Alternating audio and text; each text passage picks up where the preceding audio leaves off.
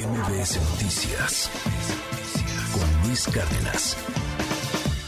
El presidente está muy enojado. El presidente está muy enojado por lo que pasó en la corte, por lo que hizo Laines Potisek. Esta mañanera la ha dedicado pues a hablar sobre el INE y a hablar sobre la corte. El presidente acaba de decir hace un momento que el que llegue cualquier consejero electoral va a ser mejor que los actuales consejeros electorales, que Lorenzo Córdoba, que Ciro Murayama, que cualquiera de los otros. Escuche.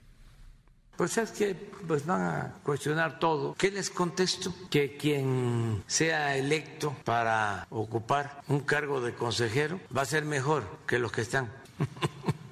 Cualquiera. Imagínense, este señor presidente que ya se va, Lorenzo, que se va a hacer turismo político conservador a Washington, a ver a, Magro de la OEA, al centro Wilson, supuestamente de intelectuales independientes, internacionalistas, preocupados por la democracia, el desarrollo, el medio ambiente. Toda una gran simulación, un grupo de simuladores que no se pronuncian cuando se trata de los daños que causa la oligarquía en el mundo.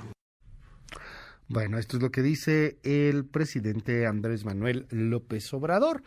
Eh, a ver, pues es que no, no es, no es nadita menor lo que está sucediendo. El presidente se lanzó este fin de semana y se lanzó duro contra la Suprema Corte de Justicia de la Nación. ¿Por qué? Porque el ministro de la Corte, Laines Potisek, pues colocó este en suspensión el plan B de la reforma electoral. El presidente los mete en la bolsa de la mafia del poder y de la oligarquía. Escuche. Pueden porque es la misma mafia. Este son iguales que Ciro, que Claudio X González, que los conservadores que no quieren que haya democracia, porque ellos son partidarios de la oligarquía, no de la democracia usted como representante del ¿Saben qué es, hará para que se ¿saben qué, ¿Saben qué es la, la, oligarquía? Es el gobierno de los ricos y la democracia es el gobierno del pueblo.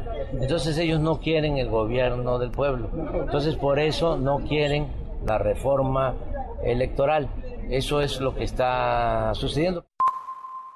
Pero además los eh, distinguidos miembros del Poder Judicial y del INE ganan más que lo que gana el presidente de la República.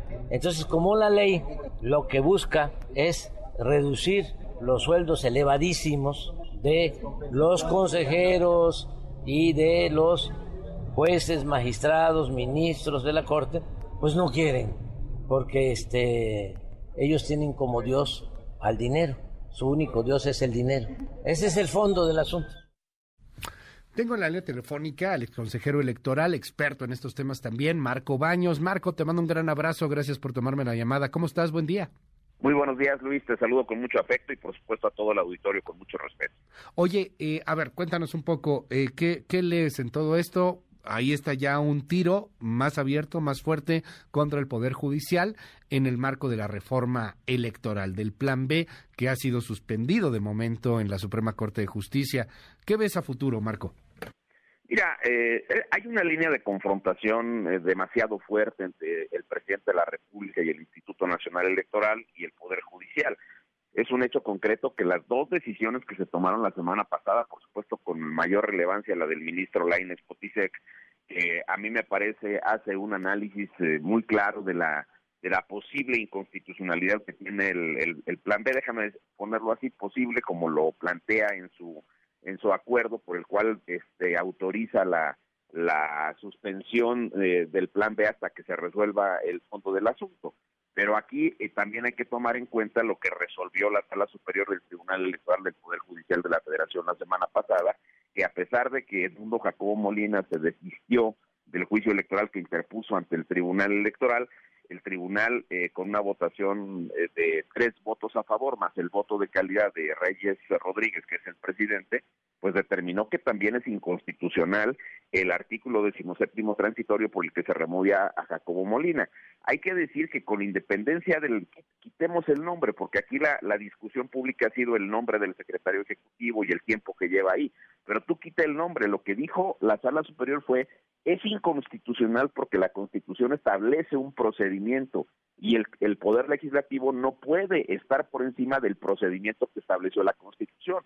El ministro Lainez lo que está viendo es que eh, una vez que analiza en una primera revisión, hay que decirlo así, en una primera revisión, eso dice su acuerdo de suspensión, este, pues observa que podría haber una lesión a los derechos políticos de los ciudadanos. ¿Y por qué? Pues porque hay modificaciones de fondo que están cambiando la estructura del INE y los procedimientos electorales. Entonces, la suspensión, ¿qué significa? Que nosotros tuvimos vigente un plan B durante dos semanas y ahora eh, a partir de, del momento en que el ministro emitió la suspensión, pues regresamos a toda la legislación anterior y el INE tendrá que suspender pues todo el tipo de actividades que está haciendo para implementar el plan B. Entonces, no tenemos ahora las mismas reglas que había antes. Aquí el problema, Luis, es que eh, en la medida que van pasando los días, las semanas, pues te acercas al arranque del proceso electoral. Hoy por hoy, pues el proceso tendrá que empezar eh, dentro de los primeros siete días del mes de septiembre y por consecuencia el INE tiene que volver a plantear los calendarios electorales que tenía conforme a ese eh, procedimiento. Pero es un es un hecho pues que esta línea de confrontación que está llevando el presidente en una descalificación permanente al poder judicial, al desconociendo, digamos que vivimos en un sistema constitucional donde hay una división de poderes y la división de poderes significa que en este caso la Suprema Corte de Justicia tiene que revisar si los actos eh, legislativos y las leyes que se emiten, si las decisiones que se toman por parte del Ejecutivo, pues tienen una eh, un apego a las normas constitucionales. En este caso, lo que está advirtiendo en primera revisión el ministro Lainez Potisek es que podría haber inconstitucionalidades de muchos de los componentes del, del plan B y eso no le gusta este, al presidente de la República porque el presidente tiene un concepto de democracia suyo particular y quiere que todos nos sujetemos a él. Esta línea de confrontación nos puede llevar a situaciones muy complejas en el proceso electoral, porque tú imagínate que eh, en, un, en un país polarizado, donde la candidata Claudia o el que él destape no tienen el mismo nivel de popularidad que él, y se enfrenten en una candidatura que pudiera tener algún respaldo ciudadano importante, pues entonces si hay resultados apretados podría haber situaciones bastante incómodas en el proceso electoral porque el presidente de la República está encaminando todo hacia esa cuestión. ¿Qué nos dices, Marco, de los consejeros electorales que vienen?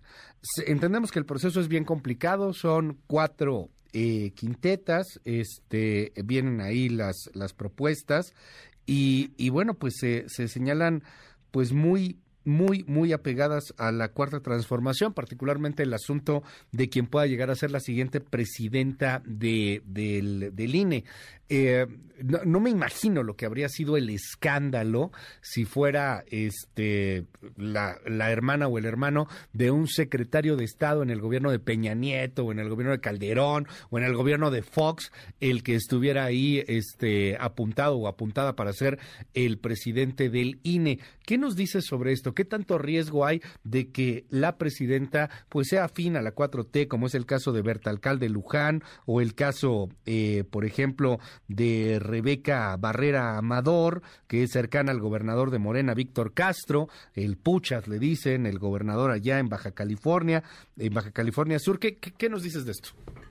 Mira, eh, yo creo que en la, quinteta de mujeres, eh, como lo planteó el comité, sí tiene un componente esencialmente de personas que están eh, ultra cercanas a Morena y a los gobiernos estatales y obviamente al, al nacional.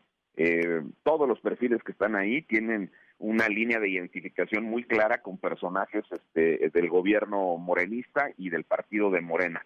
Y eh, me parece que en el caso de la otra quinteta de mujeres, pues básicamente están incluyendo a personas que han tenido alguna participación o tienen incluso alguna participación en este momento en las consejerías de los llamados soples, que no los querían, por cierto, ¿verdad? Pero si tú te das cuenta, querían desaparecer a los soples, pero están llenando el Consejo General de gente de los órganos electorales de los estados. Quiere decir que los que fuimos consejeros o los que son consejeros ahora, pues algo hicieron bien seleccionando esos perfiles. Tú revisa esos perfiles y verás cómo hay ahí gente, básicamente los soples en, en, en las demás este, quintetas. Pero aquí el tema va a ser cómo se van a organizar. Vamos a suponer, yo eh, creo que van a salir tres personas de las cuatro muy cercanas a, la este, al gobierno y a, Morena, a la cuarta transformación, y probablemente alguno de ellos no tenga tanta identificación por la forma en que están integradas las quintetas, por eso lo digo. Ahora, eh, son 11 consejeros de los cuales están 7. Yo digo que hay de los cuatro consejeros electorales y consejeras electorales que se designaron con anterioridad, hay tres que claramente no han estado afines a, Morena, a decisiones del, del, gobierno y que no han estado apoyando, incluso han sido muy críticos, como bien señalaste, un trabajo bien hecho de Carla Humphrey, que ha sido crítica respecto de muchas cuestiones este, impulsadas en el Plan B por el, por el presidente de la República, las posiciones de UKIP que me parecen eh, claras, este, también eh, eh, Martín Paz ha hecho un buen trabajo y me parece que ese, ese tipo de consejeros este, eh, pueden conservar una mayoría que mantenga la institucionalidad y que obviamente estén las reglas como las determinó hasta este momento el ministro Lainez Potisek, así que podrían estar en minoría los otros consejeros, los morenistas. Ese es el punto que yo veo, porque no es nada más el hecho de que lleguen y ya van a controlar, aunque, aunque pongan una presidenta, las decisiones de fondo, cambios a la estructura del instituto, designaciones, este, atracción, el principio de atracción para poder este, establecer criterios genéricos en todo el país para las elecciones, o la asunción de las elecciones locales, ese tipo de decisiones las tendrían que tomar con mayoría de ocho consejeros que le va a estar muy difícil a una persona cercana a la cuarta transformación este poder impulsar. Va a ser un tema que va a generar también este, incomodidades internas y bueno, pues vamos a ver cómo, cómo funciona esto, pero sí hay en la, en la quinteta de presidenta claramente alguna persona este, será vinculada a la cuarta transformación. Vamos a seguir de cerca el tema y para cerrar quisiera pedirte una reflexión, Marco Antonio Baños, sobre esto que está diciendo Noroña, no por Noroña en sí mismo, sino por lo que ya representa el discurso del radicalismo a la cuarta transformación. Eliminar a la Corte, quitar a la Corte, avivar la furia del pueblo bueno y sabio que quiere tener un plan B electoral. No estoy tan seguro que ese sea realmente el tema del pueblo bueno y sabio. Digo, la gente en la calle creo que está más interesada en ver cómo le va a hacer para sobrevivir, para sacar la chamba, para seguir adelante con sus vidas. Pero el discurso me parece cada vez más y más incendiario y, y bueno, pues obviamente radical. Escuchemos. No hay sorpresa, la verdad es que no hay ninguna violación a derechos humanos, ninguna violación al marco constitucional y la Corte simplemente está acreditando su facciosidad, que el Poder Judicial es lo que resta de las trincheras conservadoras y que con la llegada de la ministra Norma Piña pues ha tomado un eh, aire todavía más conservador. Esta determinación infame de la Suprema Corte de Justicia, con ese INE y con esa legislación electoral les ganamos en 2018 y les vamos a ganar otra vez en 2024. Piensan que es una derrota en nuestro movimiento, se equivocan. Están incrementando la indignación de la gente y están fortaleciendo el clamor popular que dice que hay que hacer otro poder judicial, inclusive plantearnos que los jueces sean elegidos directamente por el pueblo. ¿Cómo ves, Marco? Es un discurso absolutamente inaceptable, es eh, una línea ya muy clara de confrontación y un anuncio de que ellos van a eh, hacer movilizaciones que si los resultados no les, así lo leo yo Luis, no les eh, favorecen, porque la mayoría vamos a ponernos en un extremo y totalmente hipotético, pero si la mayoría determina que no sea la persona postulada por Morena, pues nos están anunciando que ellos no van a respetar las decisiones y nos están anunciando que podría haber violencia. Es inaceptable lo que Noroña hace, lo que hizo Pablo Gómez en algún momento en la Facultad de Derecho de la UNAM, o lo que han dicho otros eh, eh, legisladores de Morena, diciendo que podría haber movilizaciones y que la gente podría estar en contra de este tipo de cuestiones, en un orden constitucional que hasta el momento les ha favorecido y reglas electorales sobre las cuales ellos tienen 22 gubernaturas, la tercera parte de los municipios y mayoría en congresos locales 21 y tienen la mayoría en el Congreso Nacional, o sea, ¿qué más quieren? O sea, quieren absolutamente desaparecer todo lo que se les oponga. Si el INE este, se les opone, que se vaya. Si el INAI les está pidiendo información, ah, no, pues hay que dejarlo este, inactivo porque no se designa a nadie. Si la comisión este, de eh, ataque contra la desigualdad, aquella de la CONAPRED, este, tomaba decisiones para invitar a un comunicador que criticó alguna situación, pues entonces hay que desaparecer. Entonces, ve tú nada más este, lo que está haciendo la cuarta transformación, es claramente una línea de confrontación, no les gusta el orden constitucional, ellos quieren hacer lo que hizo Vargas en la ley de Herodes, te recordarás que quita este Sí, claro. de la Constitución y dicta sus propias reglas, es lo que ellos quieren hacer, no les gustan los controles constitucionales que están establecidos en, en, en el principio de división de poderes, pues justo para corregir los excesos que se cometen. El plan B es excesivo. Eso es lo que ha ocurrido con el plan B, es excesivo y por eso eh, la Corte y lo que hizo la Sala Superior me parece eh, verdaderamente importante, a pesar de que en Sala Superior pues todavía estuvo discursos de algunos magistrados y una magistrada que son absolutamente, este, eh, ahí sí, pues eh, conservadores, que no, que se había hecho esto y aquello, pero claramente lo que dijo los, los conceptos que virtió la, la ministra ponente Yanine Otalora son impecables desde el punto de vista constitucional y legal. Tenemos que restablecer los equilibrios para que el Estado de Derecho se mantenga, pero a la cuarta transformación eso Claro. no le gusta. Marco, te mando un gran abrazo, muchas gracias por tomar esta llamada y bueno, pues estamos al habla si nos permites. Creo que sí, Luis, muchísimas gracias, un saludo para todas y todos. Gracias por la oportunidad, hasta luego. No, hombre, a ti, muchísimas gracias. MBS Noticias con Luis Cárdenas.